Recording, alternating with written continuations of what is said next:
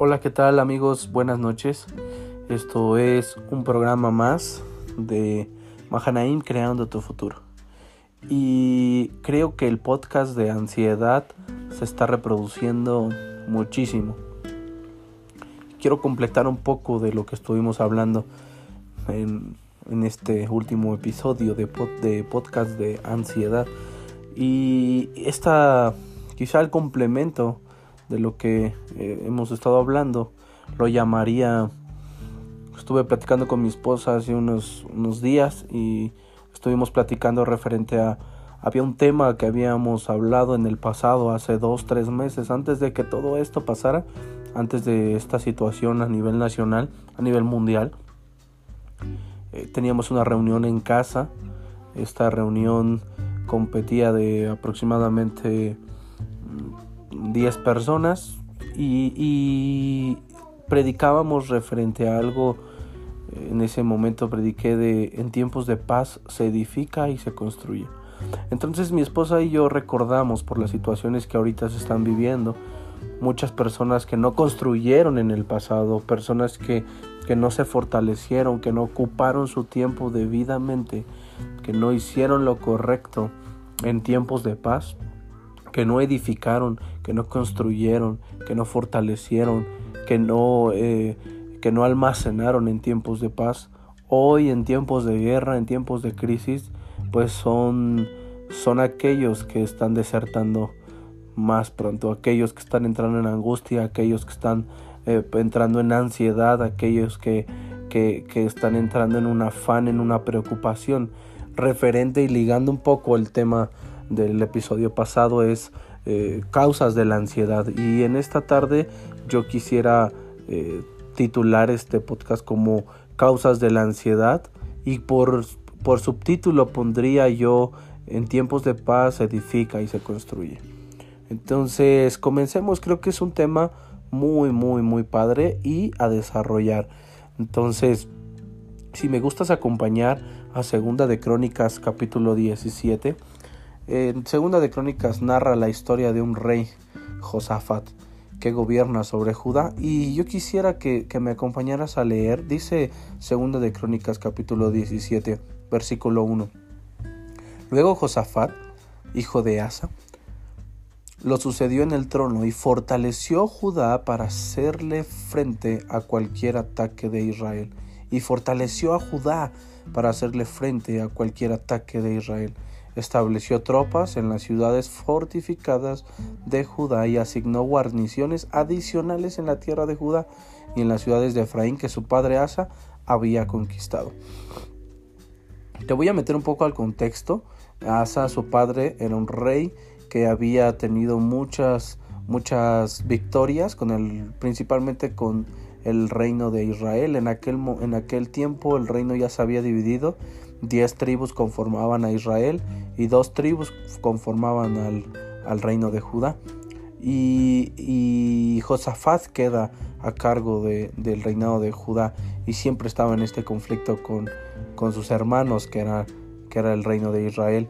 Pero él en el momento que su padre fallece, él toma la decisión de fortificar, él toma la decisión de armar tropas, él toma la decisión de meter, asignar guarniciones adicionales. ¿Para qué? Para que no estuvieran desprevenidos en las ciudades que ya habían conquistado su padre en las ciudades que ya había conquistado. Esto es un principio. Hay cosas que tú, tus generaciones, tus padres, tus abuelos, tus bisabuelos, generaciones ascendentes, en una línea ascendente, ya conquistaron ciudades fortificadas que ellos ya, ya, eh, ya se apoderaron de ellas. Eh, llámense situaciones hoy en día para que las entendamos a qué es lo que me estoy refiriendo como por ejemplo una miseria económica, por ejemplo eh, algún pecado generacional, quizá tu abuelo pudo vencer con la parte de esta de, de abandono, quizá tu abuelo fue una persona abandonada por padres, él no lo hizo, él mantuvo su matrimonio con su, con su esposa, con tu abuela, y, y de igual forma tu padre y tu madre siguen juntos.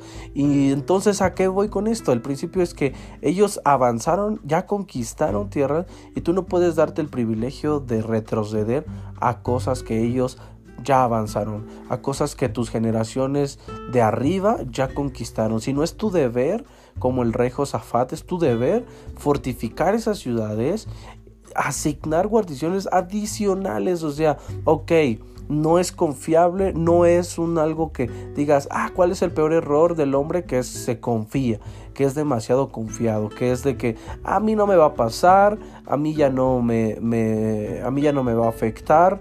Y, y, lo peor de todo es que hay un, hay un dicho, no me gustan mucho los dichos del mundo, pero, pero es muy cierto esto, dice que aquel que no conoce la historia está condenado a repetirla. Yo siempre he platicado con mis hijos, con el mayor en este caso, Zoe, y le he comentado un poco y un mucho de, mi testimonio. Él sabe de dónde vengo, de dónde provengo, cuáles son las cosas que a mí me llevaron a, a, estar en un mundo muy, eh, muy mm, acosador, un mundo que te, que te ahoga, que te quiere matar y le he comentado un poco de dónde viene mi familia, de dónde vienen sus raíces, de dónde viene su abuelo, su bisabuelo y, y, cuáles son los problemas que nosotros tenemos, cuáles son los problemas generacionales que han estado, eh, han estado ahí acosando a la familia por generación tras generación. Y es importante que él tome en cuenta todo lo que podemos arrastrar como una herencia generacional. Pero no solamente eso, sino también tome en cuenta que eh, la línea que tiene ascendente pues viene de, de familia sacerdotal, que viene de familias de levitas, viene de familia que, que, sirve a Dios y que, y que han ganado, han ganado ciudades que estaban repletas de gigantes, han sido ganadas y que ahora nuestro deber es llenarlas de guarniciones y poder seguir reforzando lo que ya se había conquistado. Fue lo que hizo Asa. Vamos a seguir leyendo en el capítulo 3. El Señor estaba con Josafat. Versículo 3, perdón. Porque siguió el ejemplo de los primeros años de su padre. Y no rindió culto a las imágenes de Baal. Buscó al Dios de su padre y obedeció los mandatos en lugar de seguir las prácticas malvadas del reino de Israel. Lo que les comentaba, el reino estaba dividido y el, pueblo de Israel pues eh, adoraba, tenía estas prácticas, se había mezclado con otras, con otras naciones como eran los, los filisteos y, tenían por Dios a, Baal. Era uno de los dioses de la tribu de, del reino de Israel. Por eso el Señor, dice en el capítulo 5, estableció el dominio de Josafat sobre el reino de Judá. Todo el pueblo de Judá le llevaba regalos a Josafat, de modo que llegó a ser muy rico y gozó y gozó de gran estima. Rico y gozo de gran estima. Fíjate, Josafat empezó a recibir regalos, empezó a recibir dinero, empezó a recibir oro, presentes y no solamente eso, sino también el poder disfrutar de todo lo que Dios le estaba dando. Eclesiastés Salomón, que es un ancestro de, Josafat, eh, escribe que es don de Dios que el hombre coma y beba de la labor de sus manos. Y aquí Dios nos vuelve a recalcar que es, una, es un regalo de parte de Dios que Él te da riquezas y no solamente te las da, sino también hay, eh, es su regalo y su disfrute, el que tú puedas tener gozo para poder disfrutar de todo aquello que Dios te da. Porque Hoy en día también podemos ver a nuestro alrededor miles y miles de personas que pueden tener economía, pueden tener un buen, un buen hogar, pueden tener una buena casa, pueden tener un buen trabajo, pueden tener un, excelente automóvil y pueden vestir de lo mejor y pueden comer en los mejores restaurantes y, y bueno, wow, pueden ser los gurús de la moda y etcétera, etcétera. Pero hay, una, hay un gran abismo entre tenerlo y disfrutarlo. Disfrutar es un don que Dios te da. Y muy pocos tenemos esa bendición de poder disfrutar de la riqueza que Dios, nuestro Padre, les da a los reyes de la tierra. Versículo 6 dice, y estaba profundamente comprometido con los caminos del Señor, profundamente. Dice, quitó en todo Judá los santuarios paganos y los postes dedicados a la diosa Acera. Pero escucha, dice, en el tercer año de su reinado, Josafat envió a sus funcionarios a enseñar a todas las ciudades de Judá. Entre los funcionarios estaban Benjail, Abdías, Zacarías, Natanael y Micaías. Junto con ellos envió levitas, incluidos Semaías, Netanías, Sebadías, Asael, Semiramot, Jonatán, Adonías, Tobías y Tobadonías. También envió a los sacerdotes Elisama y Joram. Llevaron copias del libro de la ley del Señor y recorrieron todas las ciudades de Judá, enseñando a la gente. Entonces el temor, escucha lo que hizo, entonces el temor vino sobre todos los reinos vecinos para que ninguno de ellos quisiera declarar la guerra contra Josafat. Algunos de los filisteos le llevaron regalos y plata como tributo, y los árabes le llevaron siete mil setecientos carneros y siete mil chivos. Entonces Josafat llegó a ser cada vez más poderoso y construyó fortalezas y ciudades de almacenamiento en todo el territorio de Judá almacenó numerosas provisiones en las ciudades de Judá y estableció un ejército de soldados experimentados en Jerusalén. Y escucha, su ejército fue inscrito según los clanes patriarcales. De Judá había una tropa de trescientos mil hombres, organizada en grupos de mil soldados bajo el mando de Atnas. El siguiente al mando era Joanán, quien con perdón, quien comandaba 280 mil soldados. ¡Wow! Le seguía Masías, hijo de Sicri, que seguía ofrecido para el servicio del Señor, con doscientos mil soldados bajo su mando. De Benjamín había una tropa de doscientos mil soldados equipados con arcos y escudos. Estaba al mando de Eliada, un soldado veterano. El siguiente era, era el mando Josabat, quien comandaba 180 mil hombres armados. Estos eran las tropas establecidas en Jerusalén al servicio del rey, además de las que Josafat puso en las ciudades fortificadas de todo Judá.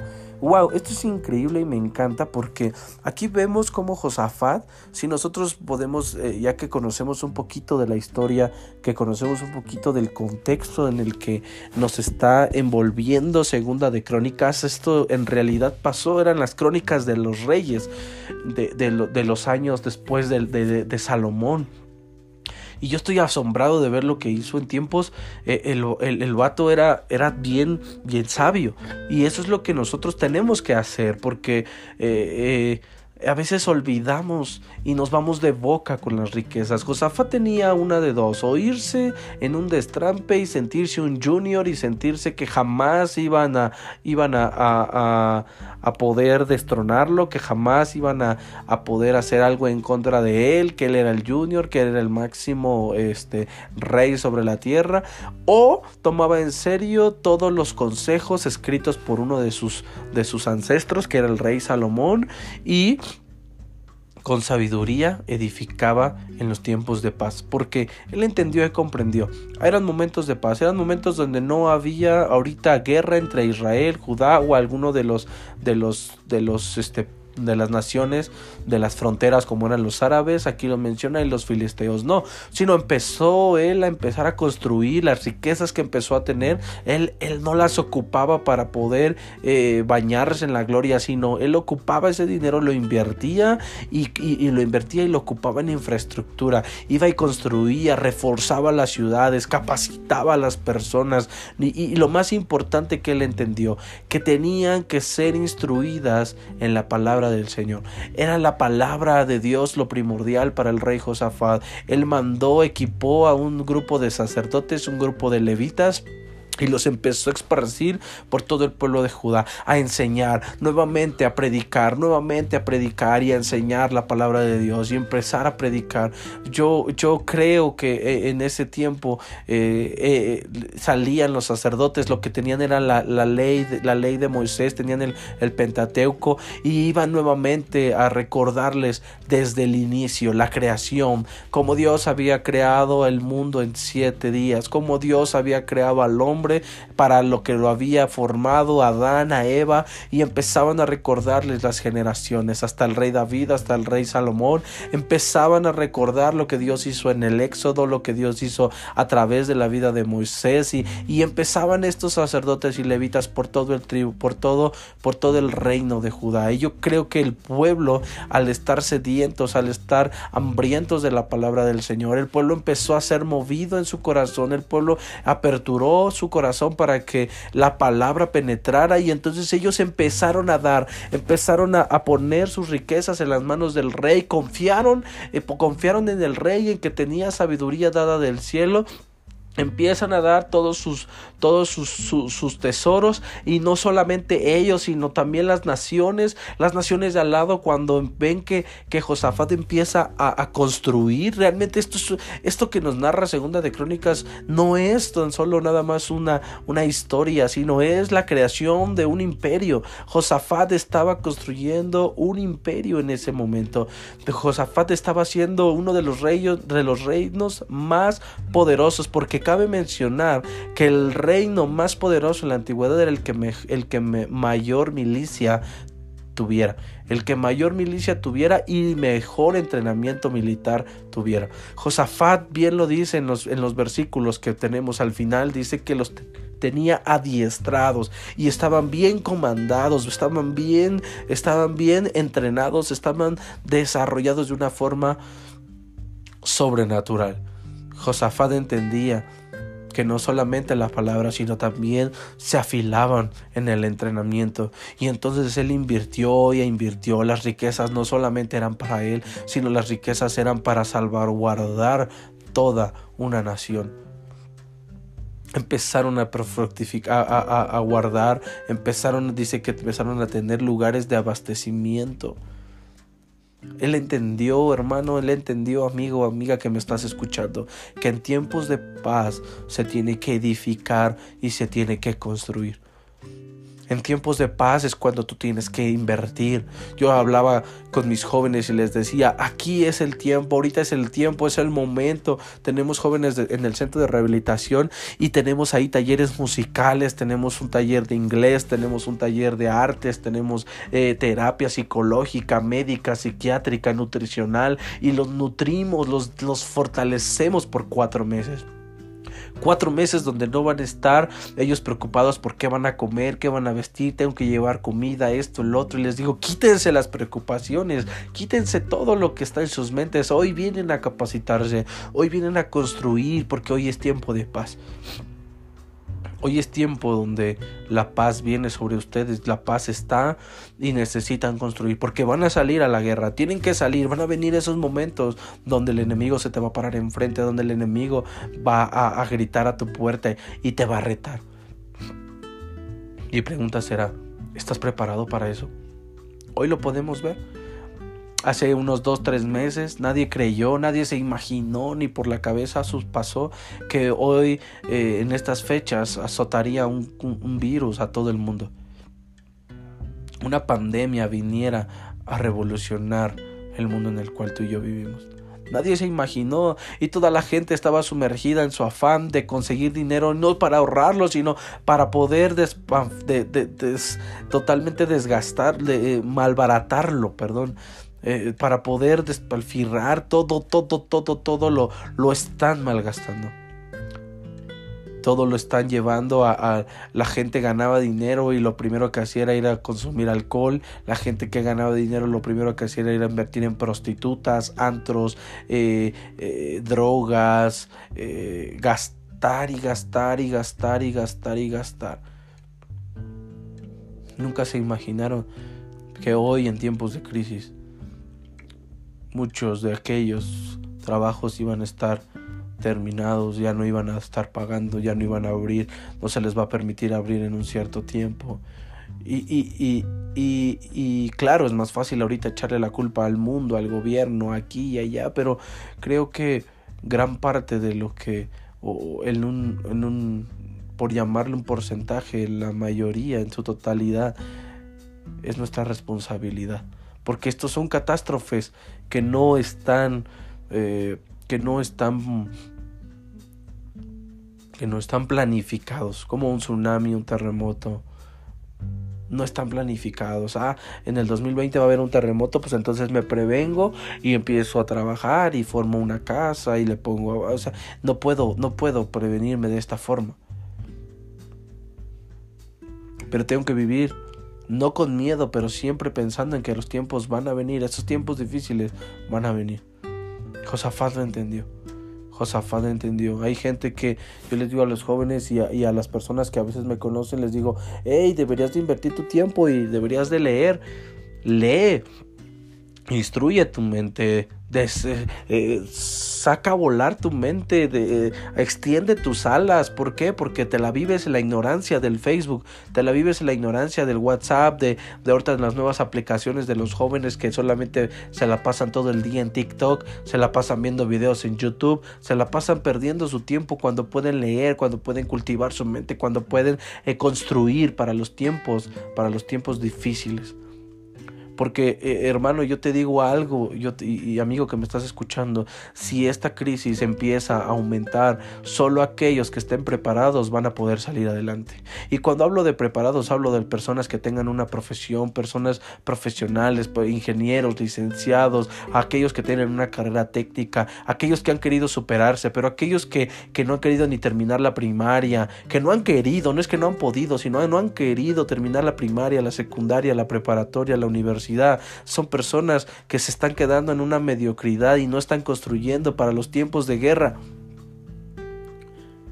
Porque no han querido, no porque no han podido, sino porque no han querido. Están esperando la comodidad, están esperando que tengan un profesor eh, que vaya a visitarlos exactamente enfrente de ellos, que, que casi casi les dé la clase en la cama, que casi casi vengan y, y, sacaron esto de audiolibro para que tú te acuestes o vayas tú en algún lugar y vayas escuchando. ¿Por qué? Porque ya ni siquiera ya tienes floquera tan solo de poner tu atención fija en un libro y empezar a hojearlo y empezar a leer palabra por palabra y, no saben que, que hay que pagar un precio.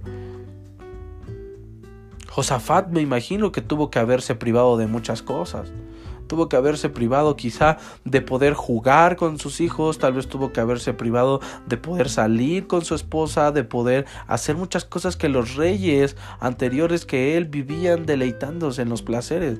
Tal vez Josafat tenía que pasar noches y días planeando los nuevos, los, nuevos planos de las ciudades, tenía que estar viendo las formaciones, los entrenamientos, cómo eran, reuniéndose con sus generales de batalla, con sus capitanes, enseñándoles, instruyéndoles, eh, recibiendo instrucción. Josafat tuvo que invertir mucho tiempo en educación. Pero él estaba preparado para tiempos de crisis. Él estaba preparado para esos tiempos y entonces él cuando viene la guerra, cuando viene tiempos tiempos duros, él no entra en preocupaciones, él no entra en afán, él no entra en la ansiedad. No le da cavidad a que la ansiedad o la preocupación o el afán salte como una fiera a su corazón. ¿Por qué? Porque él sabía que él había construido él sabía que él se había preparado para los tiempos difíciles, para los tiempos duros, para los tiempos de muerte. ¿Estás preparado, hermano? ¿Estás preparado, amigo, para esos tiempos difíciles? Yo les decía y le preguntaba a una madre del centro de rehabilitación, estaba por querer culminar el tratamiento de su hijo a los dos meses. Yo le decía, ¿por qué lo va a sacar? ¿Por qué va a terminar el tratamiento? ella me decía, es que creo que ya está bien. Y, y yo le ponía este escenario y le decía, vamos a pensar que esto de la pandemia no para que esto de la pandemia se convierte en una peste y en una problemática más fuerte. Eh, la, comida va a empezar a escasear, el dinero ya no va a alcanzar, van a empezar a salir a robar y regresamos. Es un escenario eh, virtual, en realidad no está pasando eso, ni espero que pase. Pero, ¿qué pasaría si en realidad sucediera esto y el escenario cambiara? Donde regresáramos a lo primitivo, donde eh, solamente el más fuerte sobrevive. Usted es madre soltera, ¿cierto? Sí, ella es madre soltera. Iba con la noviecita del muchacho y la hermana del muchacho. Tres mujeres, ni un hombre. Le decía, este es el único hombre. ¿Qué pasaría si usted, si esto, si esto pasara? Él su varón sacaría, se pondría los pantalones largos y él sacaría la cara por usted y sacaría adelante a su familia. Entonces ella se hizo un cuestionamiento. Se dio cuenta que no. Me dijo no. Creo que yo me haría cargo de todo. Creo que yo me haría cargo de todo nuevamente. Y le dije, entonces su varón no está preparado. Su varón entraría en crisis. Su varón sería, sería sumergido en ansiedad y en preocupación y correría nuevamente a las drogas. Ese sería su refugio. Muchos de los jóvenes que viven hoy en la adicción, si me estás escuchando y tú vives en una adicción, muy probablemente lo que tienes es que vives en un tiempo de crisis y no sabes cómo hacerle frente a esa crisis. Y cuando se viene una crisis sobre ti, cuando viene el enemigo a plantarse frente a ti, el enemigo puede ser una, un divorcio, puede ser una separación, puede ser una muerte, puede ser una pérdida, puede ser un fracaso. Tú te derrumbas y regresas a ese mundo de crisis, ese mundo de afán, ese mundo de preocupaciones. Y la crisis y el afán solamente te roba tu energía.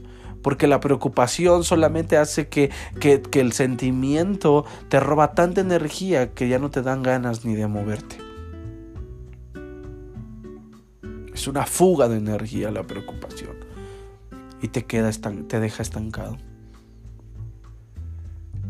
Entonces, si tú no quieres entrar en crisis, si tú no quieres entrar y padecer la ansiedad, es tiempo de edificar y es tiempo de construir. Porque esto del COVID va a pasar, esto de la, esto de, la pandemia va a pasar. Pero es un entrenamiento para lo que se aproxima. Van a venir muchas cosas más. La Biblia enseña que van a venir más cosas. Van a venir pestes, rumores de guerra. Van a venir guerras. Nación se levantará contra nación. Y sucederán muchas cosas. La tierra tendrá cambios. Y esos cambios nos producirán dolor, sufrimiento, ¿Estamos preparados para poder atravesar adversidades como esta? Hoy nos dimos cuenta que un microbio tan pequeño hizo que todo el mundo se pusiera de cabeza. Hizo que la economía del mundo cambiara, hizo que, que todo se revolucionara. Un pequeño microbio que empezó en una ciudad, en China, yo que vivo en México, yo que, soy, que estoy aquí en Cuauhtémoc, Izcalli, Estado de México, hasta aquí llegó los estragos de ese pequeño virus. Entonces, vas a seguir viendo Netflix, vas a seguir viendo tu teléfono, vas a seguir este, enfocado en tu Facebook, vas a estar viviendo, eh, subiendo fotos al Instagram y a ver cuántos likes consigues. Te la vas a pasar jugando videojuegos, te la vas a pasar yendo a eventos deportivos, te la vas a pasar eh, eh, en fiestas, te la vas a pasar en todos estos lugares que no te traen nada beneficioso.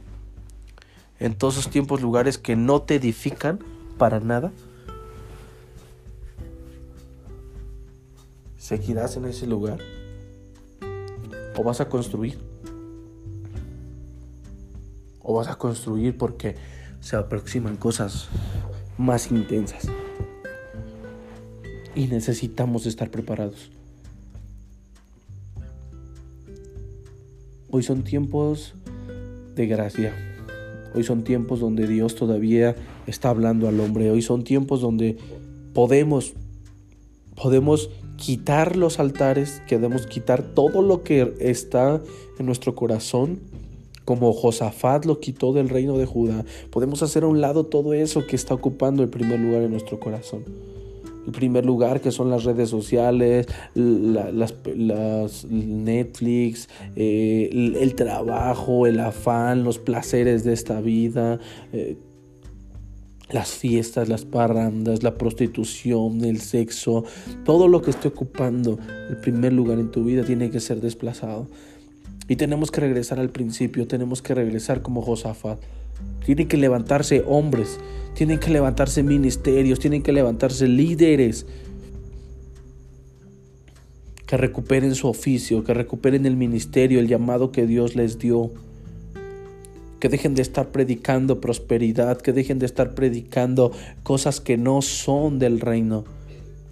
Y tienen que estar predicando cosas que edifiquen, tienen que estar predicando la gracia de Jesús, tienen que estar predicando que Jesús es el único camino, que Jesús es la fuente verdadera de todo lo que nosotros necesitamos.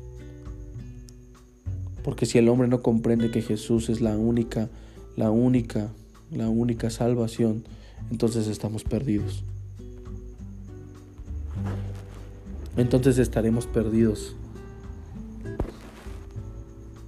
Si tú no quieres entrar en crisis de ansiedad, si tú no quieres entrar en esta crisis de preocupación, de afán, de estrés, necesitas ir a sus pies, necesitas buscar a Jesús. Tienes que edificar, tienes que ser sabio. Si ahorita tienes dinero, en vez de estar viendo Netflix, en vez de estar viendo tu Facebook, ¿por qué no tomas unos tutoriales en YouTube? ¿Por qué no tomas unos tutoriales de cómo eh, tal vez en estos días que vas a estar ahí en casa aprendes un idioma? ¿Por qué no en estos días que vas a estar en casa pones a leer a tu familia? ¿Por qué no en estos días no, no agarras un libro? ¿Por qué no en estos días tal vez mejoras tu letra? ¿Por qué no en estos días desarrollas quizá una habilidad? ¿Eres buen dibujante? ¿Por qué no tomas un curso por internet de, de, de dibujo? ¿Por qué no tomas un curso de diseño? ¿Por qué no, tomas un curso de administración? ¿Por qué no pones en orden tu, tu, tu negocio? ¿Por qué no te pones a cuentas con Dios? ¿Por qué no te metes a la habitación y empiezas a orar? ¿Por qué no te metes a ese lugar, a ese aposento alto y empiezas a descubrir nuevamente su presencia? Si eres un músico, si eres un adorador, ¿por qué no pasas horas componiendo una canción? ¿Por qué no pasas horas tocándole? ¿Por qué no pasas un momento de adoración en su, en sus, en su presencia? Este es momento. Es desde dónde miras la, desde dónde miras la crisis, desde qué punto estás mirando la crisis. Pero la perspectiva, el lugar donde vas a estar parado para poder mirar la crisis te la da, te la dio hace, hace meses, te la dio la preparación que tuviste hace meses.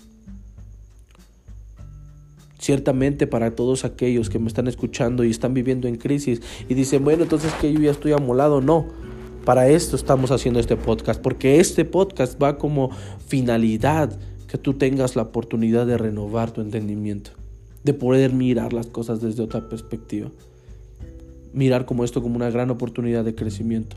Es una gran oportunidad donde podemos desarrollarnos donde si tú tienes una habilidad, si tú eres bueno en la cocina, ponte a, diseñar, ponte, ponte a, poder quizá mejorar tus arte, el arte, el arte de, tus manos, poder, eh, si tienes una habilidad para poder diseñar, si tienes una habilidad para hacer música, si tienes una habilidad para cantar, para dibujar, para lo que sea, la habilidad que Dios te ha dado, desarrollala, llévala a su máxima exponencia.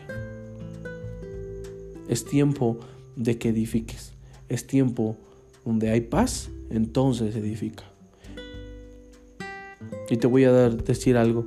Desde que Jesucristo vino, Él nos dijo, mi paz os dejo, mi paz os doy. Él dejó ya la paz en este mundo. Él ya la dejó. Depende de ti. Si confías y crees en las palabras de Jesús, o sigues caminando de la forma en la que estás caminando.